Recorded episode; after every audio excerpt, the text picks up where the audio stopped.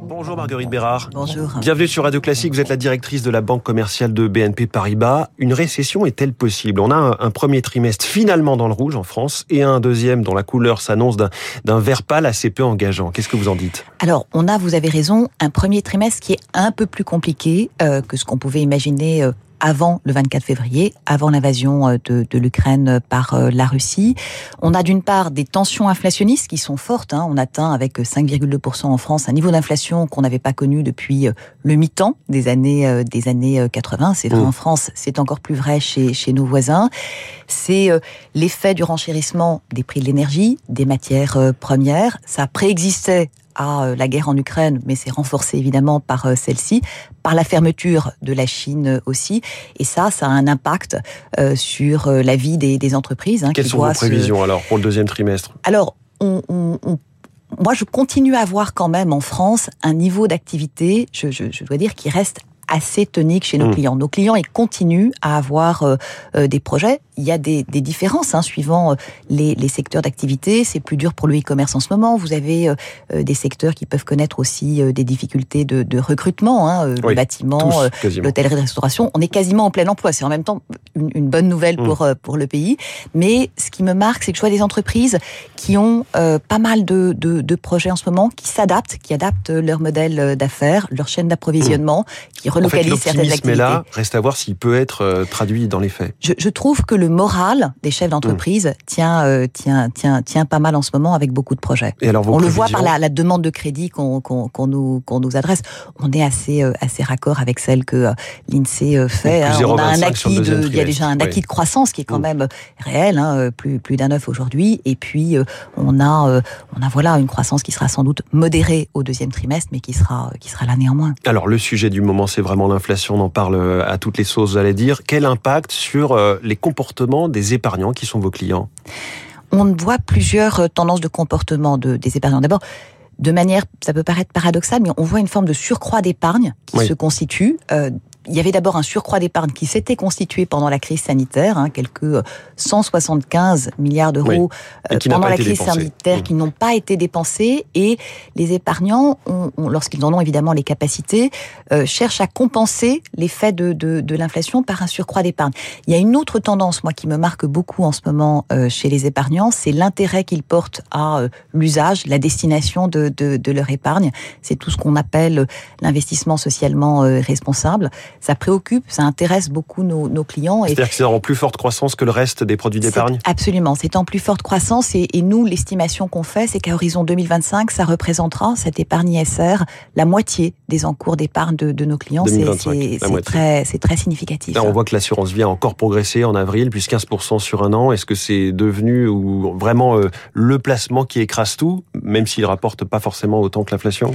Alors, en, en, fait, nos, nos clients, hein, pendant cette euh, période, d'abord, je les ai trouvés euh, assez, euh, assez résilients face aux, aux, évolutions des, des, des, marchés en ce début d'année, hein, assez, assez sereins, oui. assez résilients, sans, sans, sans, mouvement brusque, et effectivement avec une diversité de, de placements. L'assurance vie reste un placement très, très, très apprécié des, des, des, des, Français, c'est certain. Le livret A pourrait passer autour des 2%, il est aujourd'hui à 1, il était à 0,5. C'est une fausse bonne idée? Je, pense que c'est une, une fausse, enfin, fausse bonne idée. Le, le, livret A a ses, règles d'indexation et, après la proposition que fera le, euh, le gouverneur de la Banque de France sera retenue ou pas par, euh, par Bercy. Mais euh, ça, ça, conduit quand même à, euh, je trouve, stériliser une partie mmh. de, de, de, de l'épargne des, euh, des, des, des, des, Français. C'est joliment dit. euh, autre sujet qui préoccupe tout, tout, le monde, la remontée des taux. Est-ce que finalement, pour une banque, c'est positif ou pas Quand on se place vraiment de votre point de vue à vous? Alors, pourquoi est-ce qu'il y a la remontée des taux d'abord? D'abord, un, on est dans une situation qui était très atypique, très atypique depuis 2014. On était quand même dans des taux d'intérêt négatifs. Mmh. Le concept de taux d'intérêt négatif, hein, un loyer de l'argent qui est négatif, c'est pas complètement intuitif. Donc, en fait, on sort d'une d'une période qui euh, était assez anormale. Donc, quelque part, on rentre à nouveau dans la normalité. C'est la première chose. Pourquoi les taux d'intérêt montent? Pourquoi la BCE engage cette évolution? Elle le fait euh, après euh, d'autres banques centrales. Parce que dans le mandat de la Banque Centrale Européenne, il y a la stabilité des prix. Pour lutter contre les tensions inflationnistes hein, qui sont très impactantes pour le pouvoir d'achat des, des, des, des, Français. il faut pouvoir engager cette remontée des taux.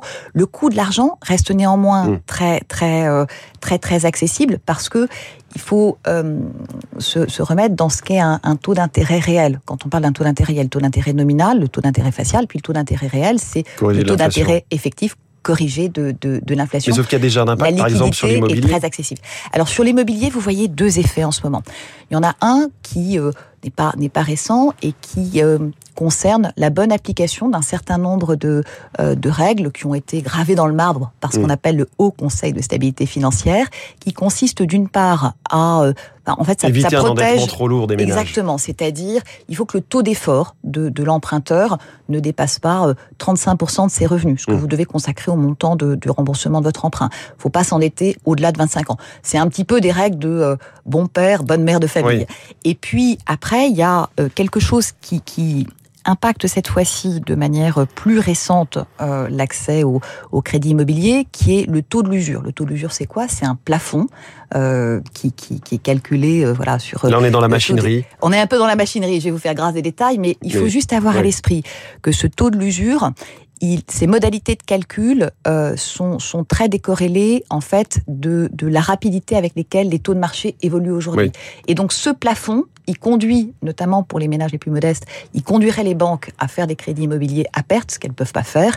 Et donc c'est ça qui aujourd'hui agit comme un frein pour euh, l'accès au avez crédit une idée Du, du pourcentage de crédits ou de ménages en moins qui vont avoir un crédit?